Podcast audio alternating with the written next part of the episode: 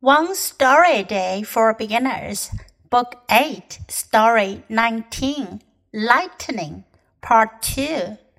If you are outside and you see lightning, what should you do?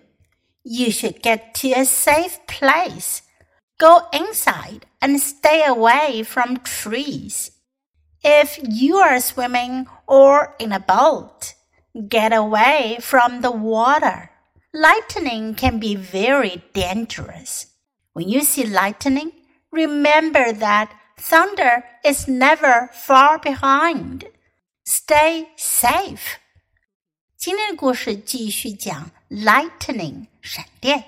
If you are outside, outside 外面在外面，如果你在外面，and you see lightning 你看到了闪电，what should you do？你该怎么办呢？ 做什么呢？You should get to a safe place。你得赶到安全的地方。Go inside。安全的地方是哪里呢？首先是室内，Go inside，到室内去。And stay away from trees，要远离树。If you're swimming or in a boat，如果你在 swimming 游泳 swim，or in a boat，或者在船上。 Get away from the water，要离水远一些。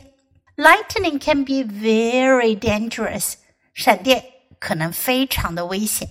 When you see lightning，当你看到闪电，remember that，记住，thunder is never far behind，雷就不会太远了。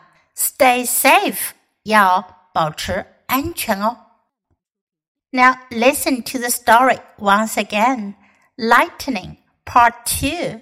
If you are outside and you see lightning, what should you do? You should get to a safe place. Go inside and stay away from trees.